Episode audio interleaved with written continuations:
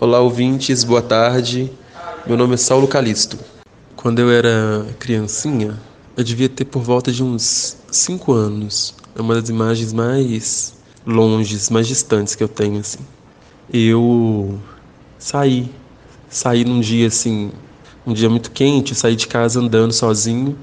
E eu lembro que eu tava só com um shortinho e sem camisa. E eu fui atrás da minha mãe. Minha mãe tinha saído e eu fui atrás dela, só que eu me perdi. E eu lembro que tinha uma agência dessas de, de telefonia, na época era Telemar, e duas moças me, me pegaram, assim, viu que eu estava perdido, me deram um banho, me colocaram uma camisa, e aí elas estavam, acho que elas acharam que eu estava com fome, algo assim, aí elas estavam batendo uma vitamina de, de banana. E na hora que eu estava assim, quase para tomar a vitamina, minha mãe passou do outro lado da rua, assim, e ficou doida, me gritando para o que eu estava fazendo ali, né? Ai, Saulo, muito bom seu caos, mas eu queria ouvir mais um pouquinho, né? O que, que a sua mãe fez com você? Mas tá bom. Vocês acabaram de escutar um caos enviado por um de nossos ouvintes. Não fique de fora, encaminhe também o seu através do nosso facebook.com barra teatro no ar.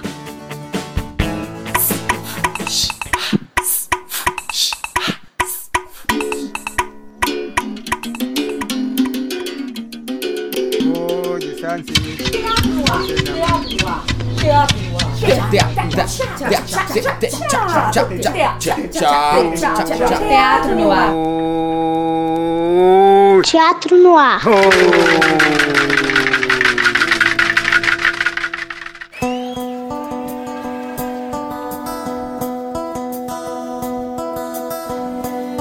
Boa tarde, queridos ouvintes da Rádio FMG Educativa. Está começando agora mais um Teatro no Ar. Aqui quem fala é Larissa Boquino, Fabiana Santana. Estamos chegando no nosso 18º programa da nossa temporada de contação de histórias. E no programa de hoje, teremos mais um conto narrado por uma aluna já formada pelo Teatro Universitário da UFMG, a Helena Marques. O nome do conto é Menina, de Ivan Ângelo, extraído do livro Os 100 Melhores Contos Brasileiros do Século, da seleção de Ítalo Morricone.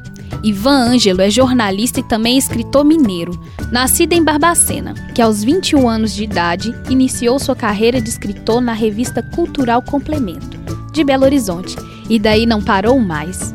O conto narra a história de Ana Lúcia, uma menininha muito da esperta, travessa e curiosa, que questiona tudo pois está na fase da descoberta da vida, mas que se vê em defesa quando uma de suas amigas a faz procurar o sentido de uma palavra.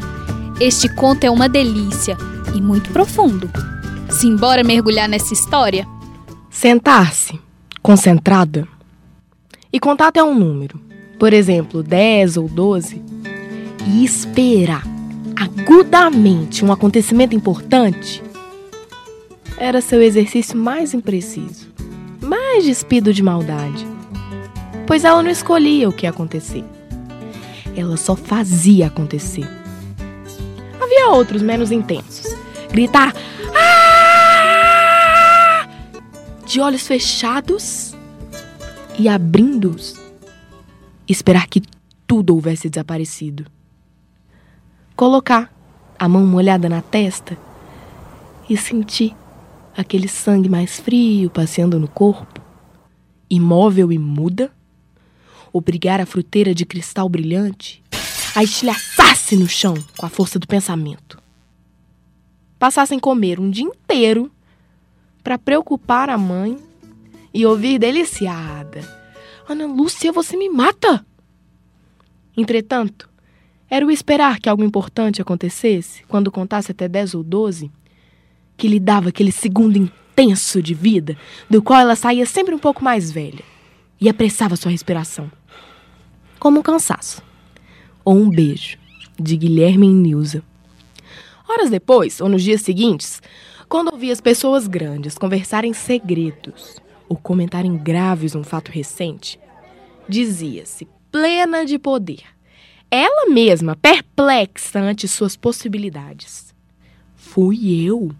Fui eu que fiz. Achava péssima a escola. A professora era horrível. Das coisas de que mais gostava. Pensar sem ninguém perto, porque aí podia avançando até se perder. Brincar de santa, dormir, comer doce. Bom mesmo era fazer nada. Nem pensar. Mas isso só às vezes conseguia. E era impossível gozar o momento. Sempre passado. Pois quando sentia, ele já acabara. Ela começara a pensar. Ter aquilo no mesmo momento seria morrer? Perturbava-se ela com o pensamento. Cada vez sabendo mais. Sim, cada vez sabendo mais. Sempre sentir esse mistério. Não ter pai. Ela que podia tanta coisa, afinava-se embaraçada de não poder dizer papai do modo de Tita ou Nina. A diferença talvez só ela percebesse, sutil. É que ela achava que pai era uma coisa que se tem sempre, como mãe ou roupas. Tita e Nina sabiam que aquela era uma vantagem. É de seu pai, Ana Lúcia? Está viajando. Disseram-lhe isso? Já tinha escutado? Ou inventaram?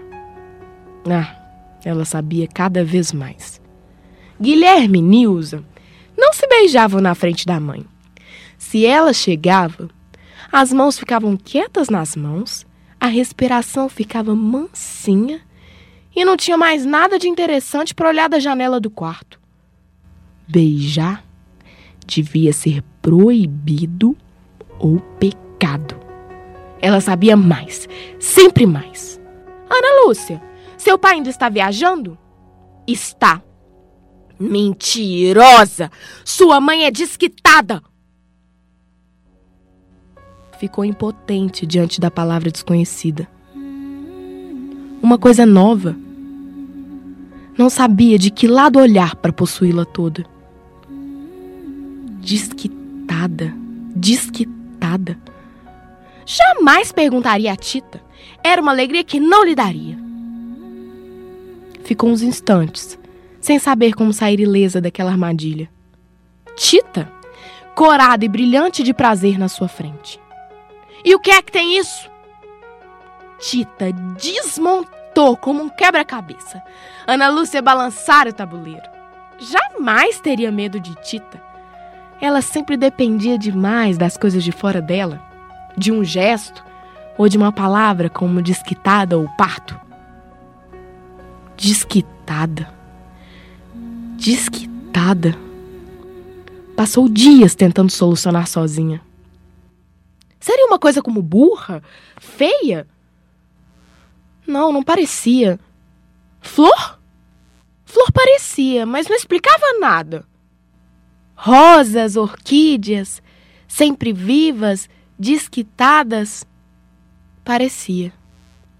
Mentirosa! Sua mãe é desquitada! Tita dissera como quem diz o quê? O quê? O quê? Sem vergonha? Sim, como quem diz sem vergonha, olhando de frente esperando um tapa. Nesses dias, amou a mãe com muita força. Amou-a até sentir lágrimas, defendendo-a contra a palavra que poderia agredi-la. Desquitada, sem vergonha.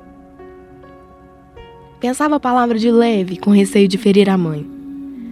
Experimentava baixinho, torná-la suave molhando-a de lágrimas e amor. Diz que tadinha, sem vergonhinha. Mas a palavra sempre agredia, sempre feria. Sentada no chão, picando retalhinhos de pano com a tesoura, amava a mãe intensamente, enquanto ela costurava rápida, bonita mesmo, com aqueles alfinetes na boca. Chegava alguém para provar vestidos, a mãe mandava sair. Era feio ver gente grande mudar de roupa, a mãe dizia. Saía, contrariada por deixá-la exposta a palavra, em perigo. Abria-se a porta, ela entrava de novo, amando, amando, amando. Estava cansada dessa obrigação. E só por isso duvidou de si. Um dia, subitamente, ao tomar leite para dormir. Desquitada podia não ser como sem vergonha. Podia ser até pior. E quem sabe, podia ser melhor. Respirando fundo e observando-se, ela seguia pronta para novas descobertas. Refugiou-se no sono. No dia seguinte, recomeçou. Mais uma vez, preocupava-se com a palavra. Agora não nova, mas mistério, sombra. Não se arriscava a dar um palpite. Havia o perigo de outro engano.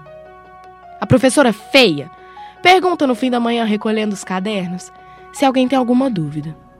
Ana Lúcia sente-se emocionada. Por que não, professora?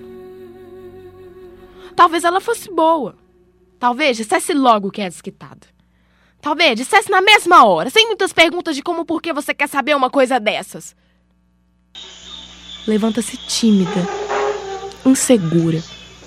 Já de pé, desiste. E não sabe se senta ou se chora. O que é? A voz da professora, mansa, mas não ajudando. Não pergunto, não pergunto, não pergunto. Tem Ana Lúcia ganhando tempo. O que é? A voz insiste. As meninas riem insuportáveis.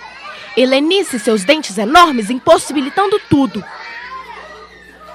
Ana Lúcia sente que vai chorar. Estar perto da mãe é o que mais deseja. Sente-se, ordena a professora irritada. A máquina de costura avançava decidida sobre o pano. Que bonita que a mãe era com aqueles alfinetes na boca. Gostava de olhá-la calada, estudando seus gestos, enquanto recortava retalhos de pano com a tesoura. Interrompia às vezes seu trabalho. Era quando a mãe precisava da tesoura. Admirava o jeito decidido da mãe ao cortar o pano. Não hesitava nunca, nem errava. Tita chamava de. Como quem diz. Tentava não pensar as palavras, mas sabia que na mesma hora da tentativa tinhas pensado. Oh, tudo era tão difícil. A mãe saberia o que ela queria perguntar-lhe intensamente, agora quase que com fome, depressa, depressa, antes de morrer, tanto que não se conteve mamãe o que é desquitada. Atirou firme, com uma voz sem timbre. Tudo ficou suspenso. Se alguém gritasse, ou o mundo acabava, ou Deus aparecia, sentiu Ana Lúcia a mãe parada com a tesoura no ar? Tudo sem solução, podendo desabar a qualquer pensamento. A máquina de costura avançava sobre o vestido de seda brilhante, espalhando luz, luz, luz. A mãe reconstruiu o mundo com uma voz maravilhosa e um riso. Eu precisava mesmo te explicar a situação. Mas você é tão pequena. Olhou a filha com carinho, procurando o jeito mais hábil. Pouco mais de sete anos, o que caberia naquela cabecinha?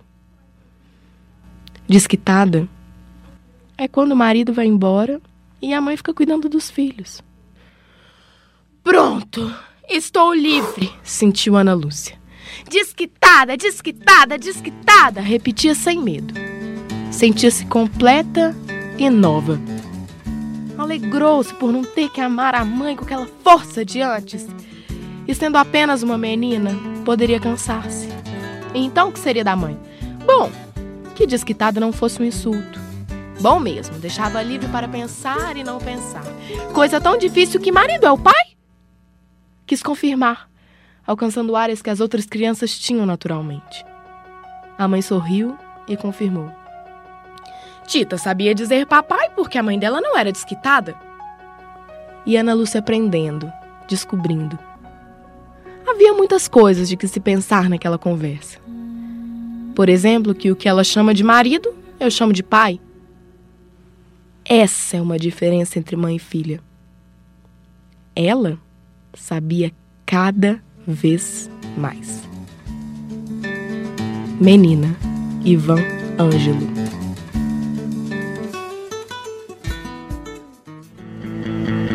Esse foi mais um programa da temporada de contação de histórias.